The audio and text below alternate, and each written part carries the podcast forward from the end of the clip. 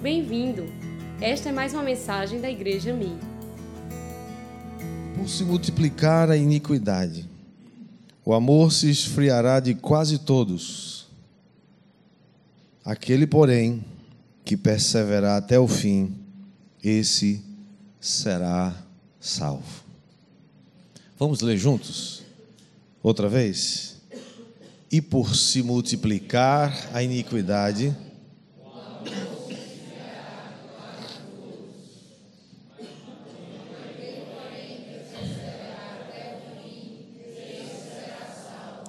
Vamos orar mais uma vez. Pai bendito, nós declaramos nessa manhã que nós queremos fazer parte daqueles que perseveram, daqueles que vão herdar a vida eterna. E eu peço que o Espírito Santo ministre o nosso coração nessa manhã.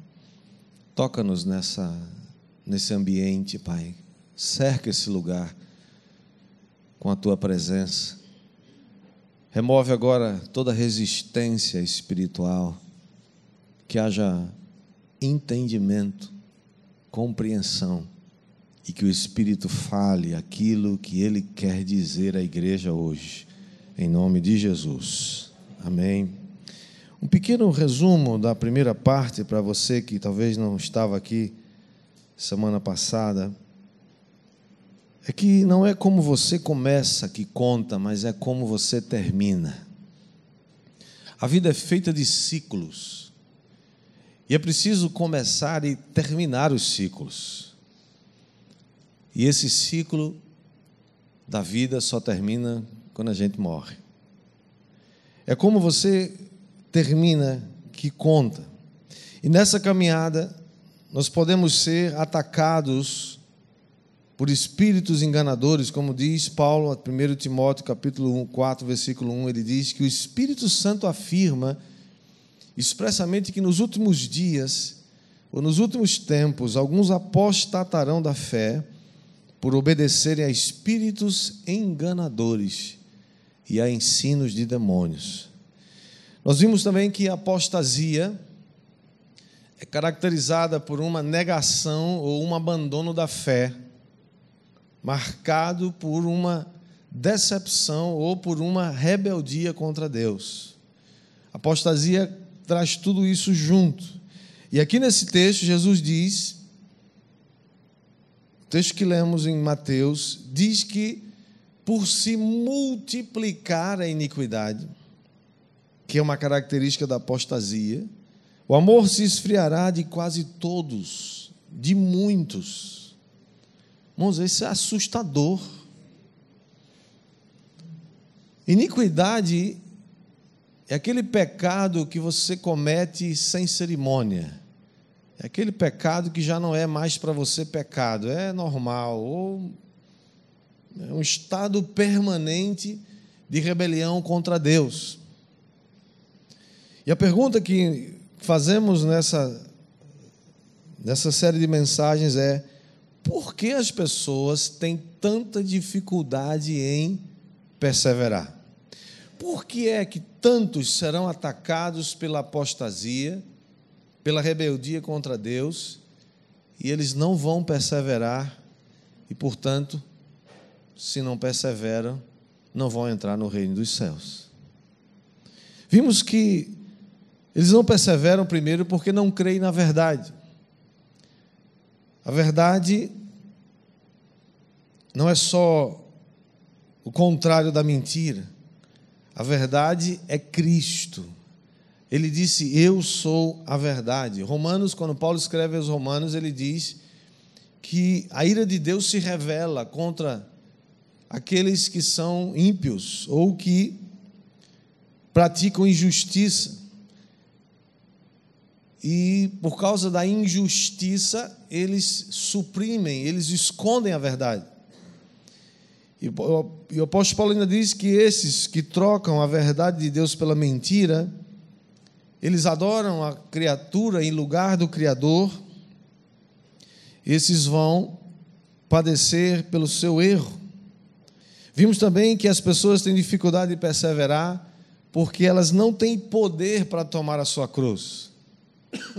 o poder da verdade precisa do poder da cruz. E ninguém consegue tomar a sua cruz sozinho se não for pelo poder do Espírito Santo.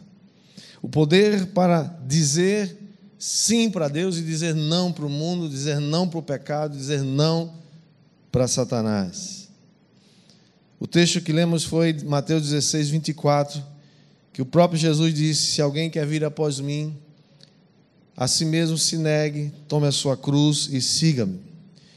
Hoje eu quero compartilhar com você mais três razões pelas quais nós cremos que as pessoas não perseveram então, pegando a sequência, né, tivemos duas, agora vamos ver a terceira. A terceira razão que eu creio que as pessoas têm dificuldade em perseverar é porque elas dão ouvidos a falsos profetas.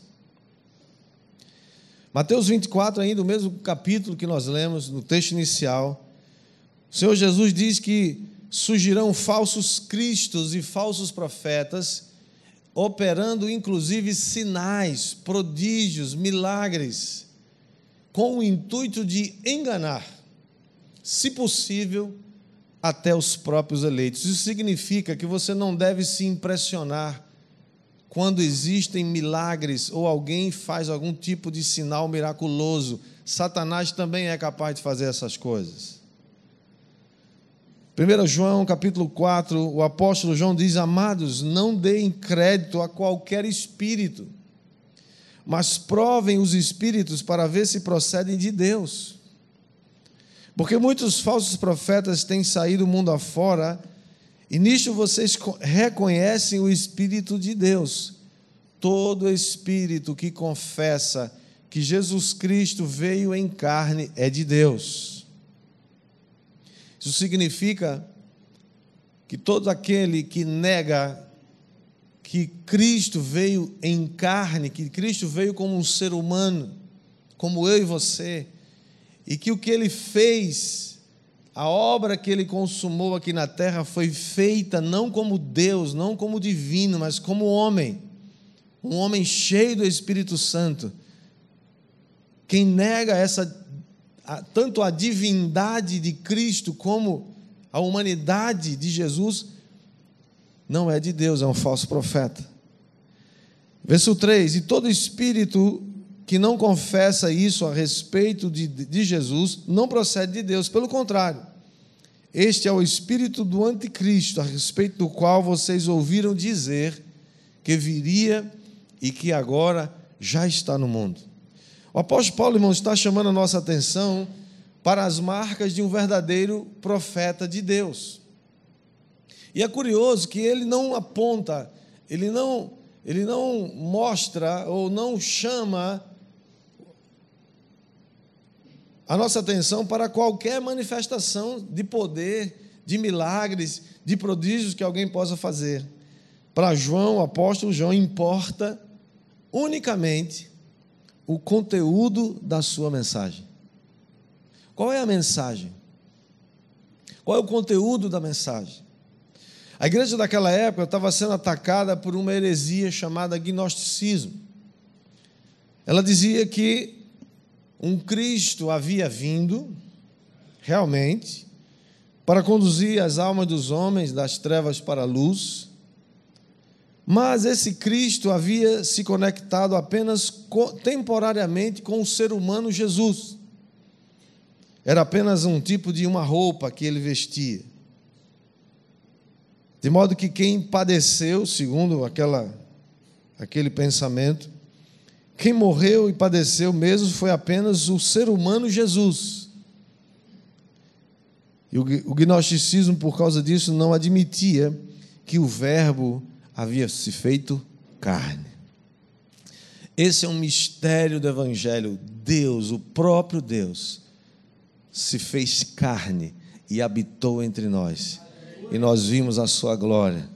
Glória como do unigênito do Pai. A pergunta que se faz é: como é que nós vencemos os falsos profetas? A palavra de Deus nos ensina em 1 João 4,4.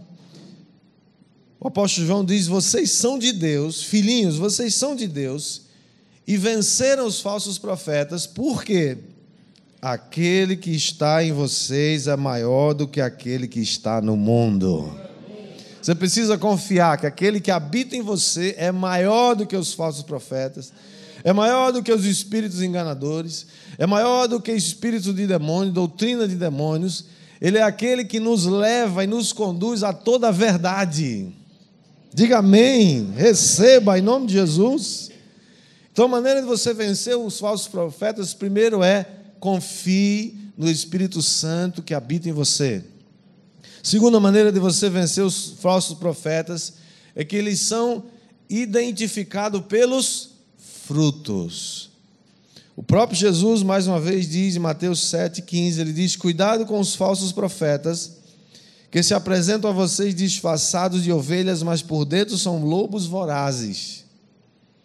Pelos seus frutos vocês os conhecerão. Por acaso se colhem uvas de espinheiros ou figos de ervas daninhas?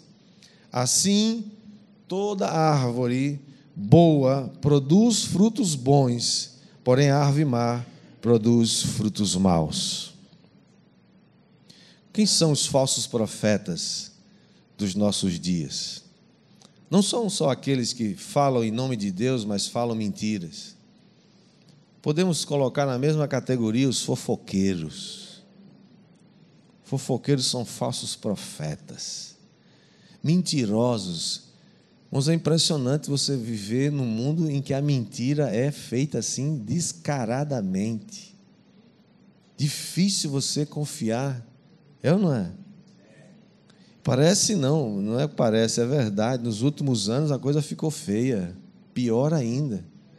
Valores como verdade, respeito, honra estão sendo jogados na lata do lixo. Misericórdia. Essas coisas a gente aprende em casa. Aprender a respeitar os mais velhos, aprender a respeitar as pessoas, as pessoas que têm autoridade, né?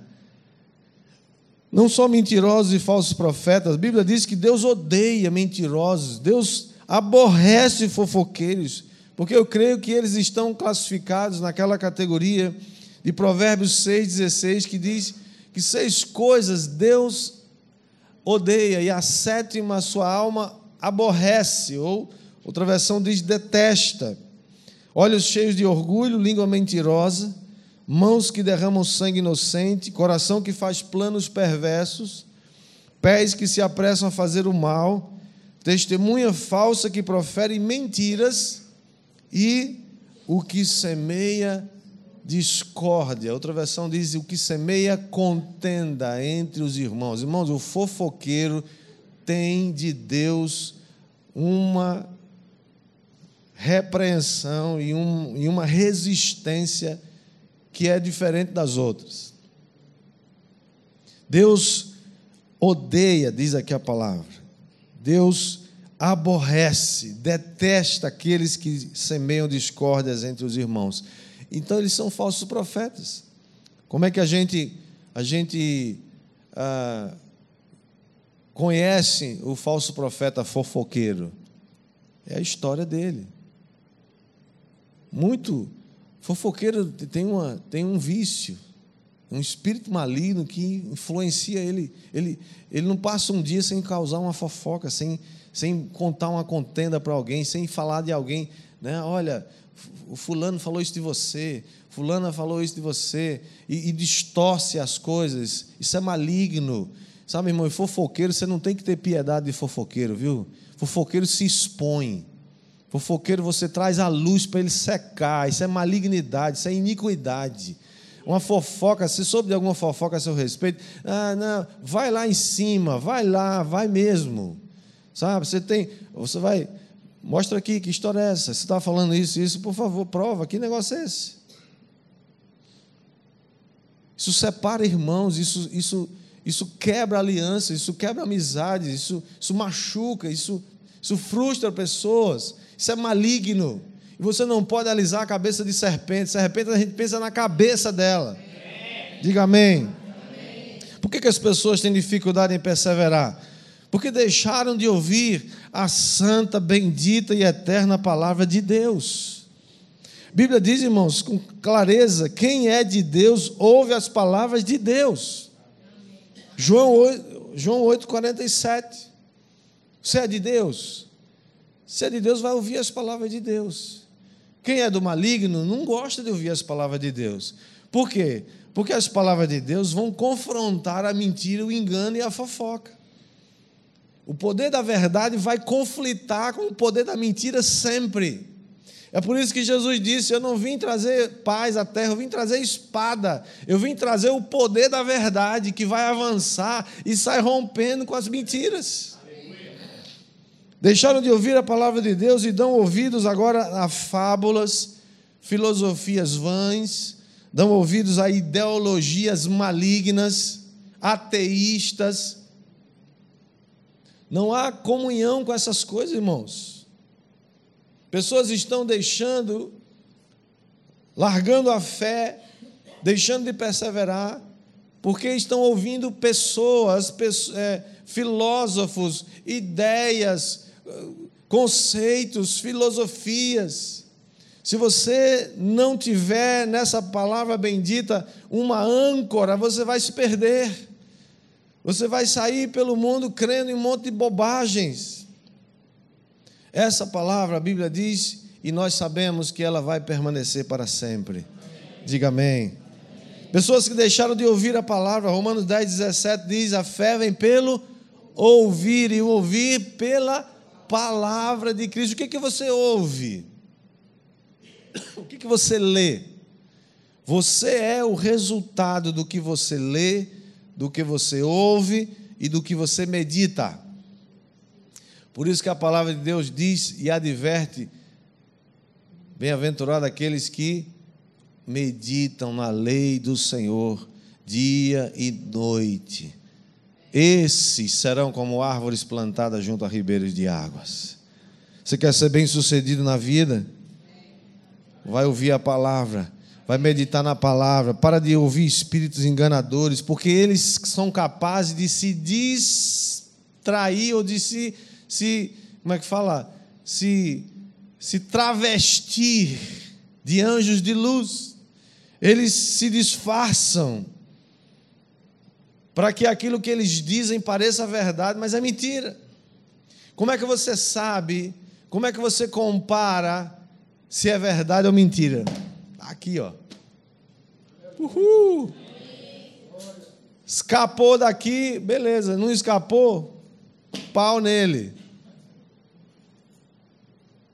Verdade da palavra de Deus. Os espíritos enganadores estão aí trabalhando todo o tempo eles não dormem, eles não cochilam e eles não perdem a oportunidade. O escritor aos Hebreus nos adverte, em capítulo 10, versículo 35, ele diz: Portanto, não percam a confiança de vocês, porque ela tem uma grande recompensa. Vocês precisam perseverar para que, havendo feito a vontade de Deus, alcancem as promessas, ou alcancem a promessa.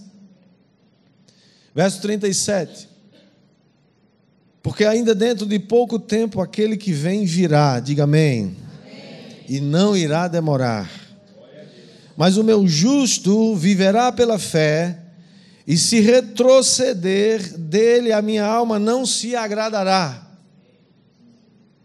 Nós, porém, diga nós, porém, não somos daqueles que retrocedem para a perdição. Nós somos da fé para a preservação da alma. Diga, eu faço parte daqueles que não vão retroceder.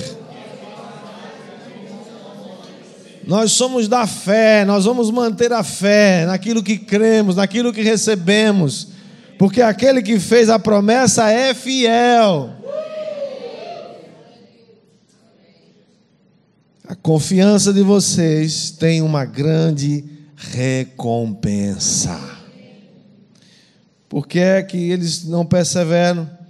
Deixaram de ouvir, de meditar e de não é só ouvir com o ouvido, é ouvir com o coração. É ouvir e pôr em prática. é ouvir e tomar uma decisão. Não é só ouvir e dizer, puxa, que legal, né? A Bíblia é santa mesmo. É, a Bíblia é a palavra de Deus. Mas continua vivendo seu, seu relacionamento imoral. Você está você tá trazendo condenação sobre você mesmo.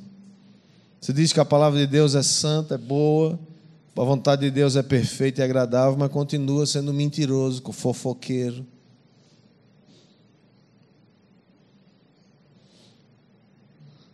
Por que, que as pessoas não perseveram? Quinto lugar e último. Porque trocaram a carreira da fé pelos prazeres transitórios desse mundo ou do pecado. Hebreus ainda 11, 24. Diz: Pela fé, Moisés, sendo homem feito, recusou ser chamado filho da filha de Faraó preferindo ser maltratado junto com o povo de Deus, a usufruir prazeres transitórios do pecado. Ele entendeu que ser desprezado por causa de Cristo era uma riqueza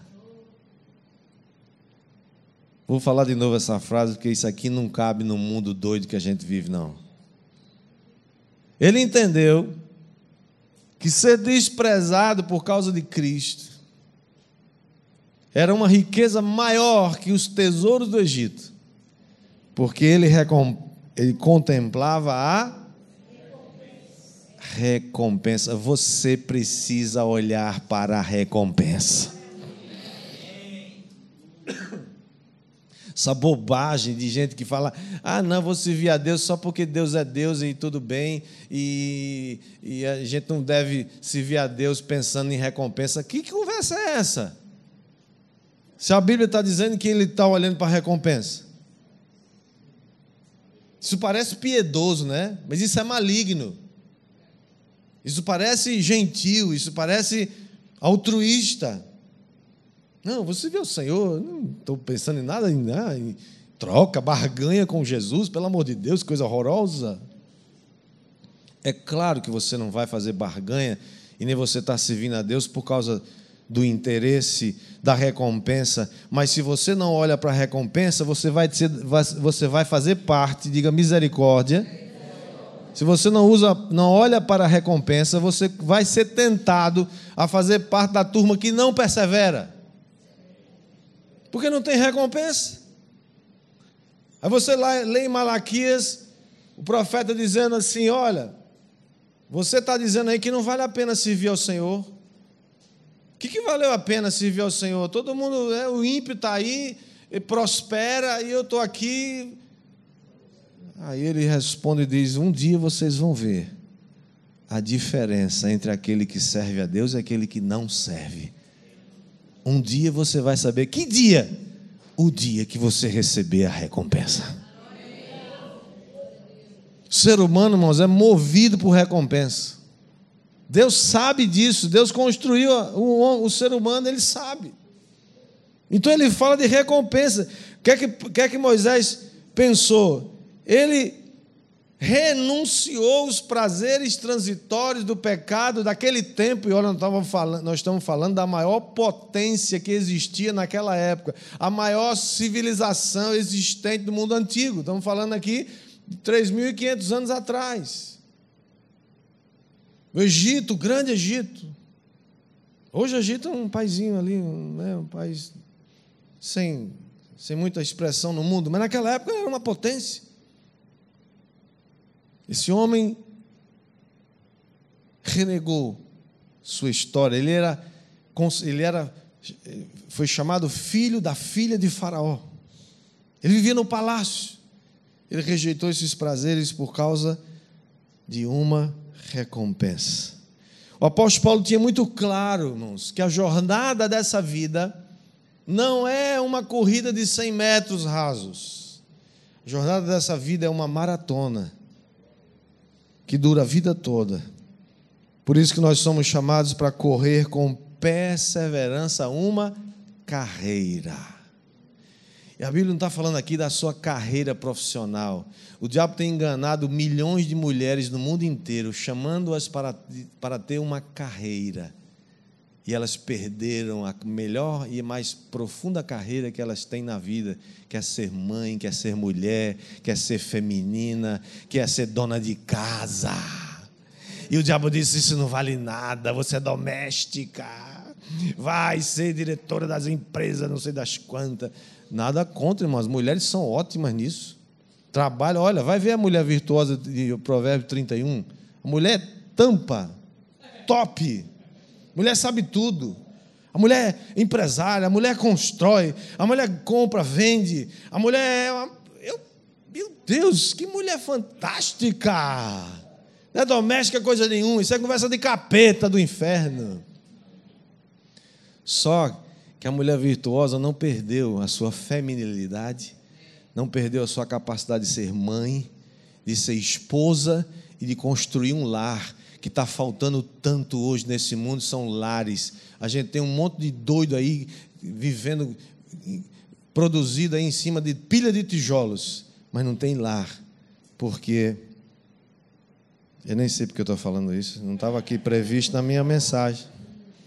Mas eu sei porque, o Espírito Santo sabe. É o escritor aos Hebreus que nos adverte, irmãos. Hebreus capítulo 12, versículo 1, ele diz: Portanto, também nós, visto que temos a rodear-nos tão grande nuvem de testemunhas, livremos-nos de todo o peso do pecado que tão firmemente se apega a nós, e corramos com perseverança a carreira, a carreira que nos está proposta.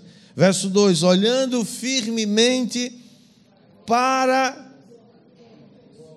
o autor e consumador da fé, Jesus, o qual em troca da, olha só, olha a troca aqui de novo. Olha a renúncia aqui, irmão, você vai ter que fazer, você vai ter que fazer escolha, meu irmão.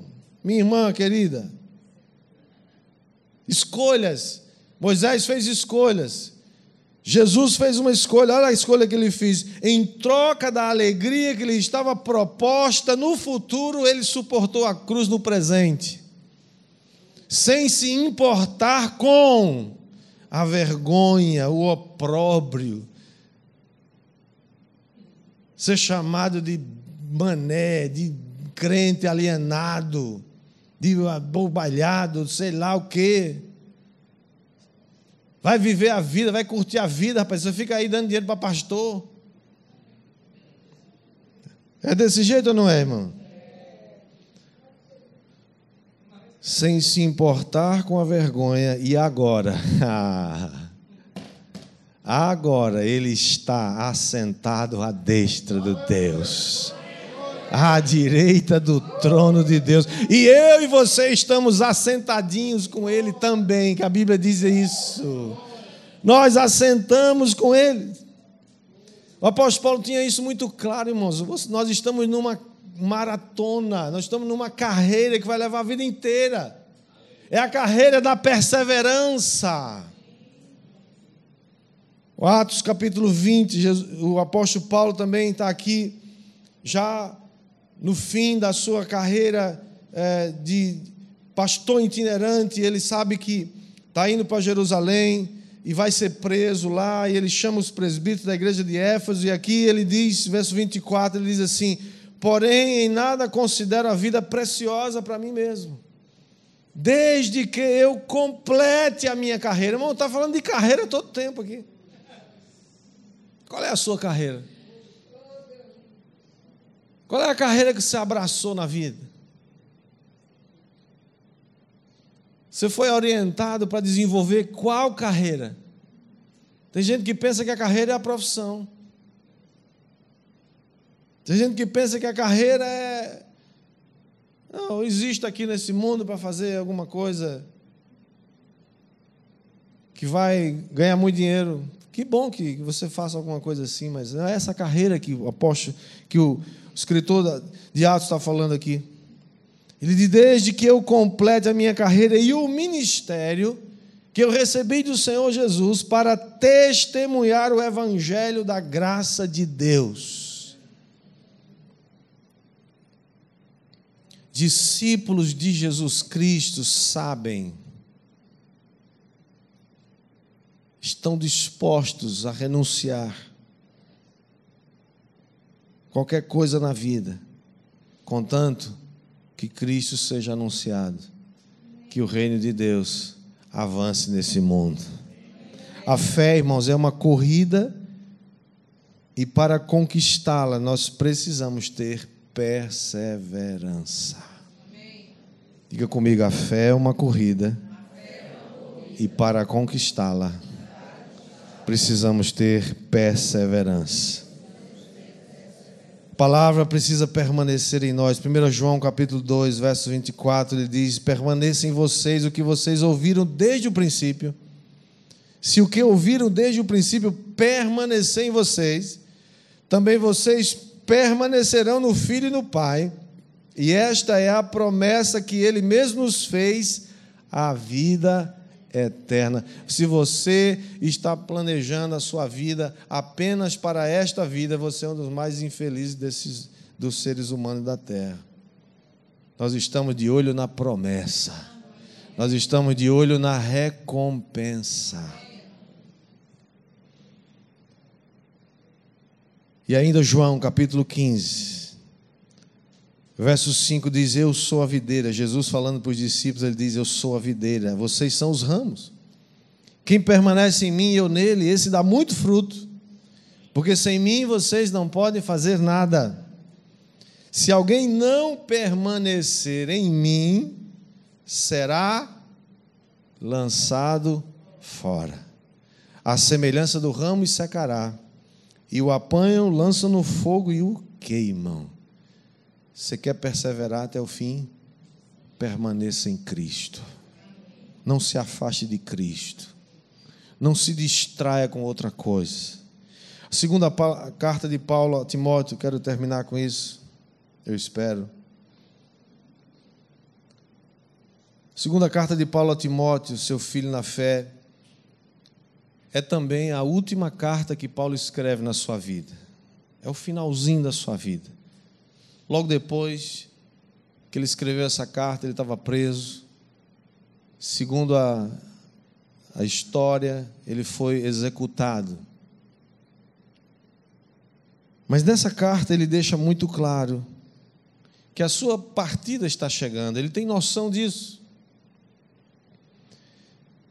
Mas talvez o texto que, que resume a vida do apóstolo Paulo, e eu creio que ele é muito apropriado para a nossa palavra de hoje, para encerrar essa palavra de hoje, persevere até o fim. Ele diz em 2 Timóteo 4,7: Combati o bom combate, completei a carreira e guardei a fé. Um dia, irmãos, nós vamos estar todos diante de Deus. Será que nós vamos poder dizer, como o apóstolo Paulo, combati o bom combate? Tem luta, tem guerra. Tem dia que você está exausto, que teve guerra, muita. Você deu lapada no diabo, você deu rabo de arraia, você você usou a espada para cortar a cabeça de demônio. Você usou o escudo da fé para avançar. É, luta, combate. Mas isso é o bom combate.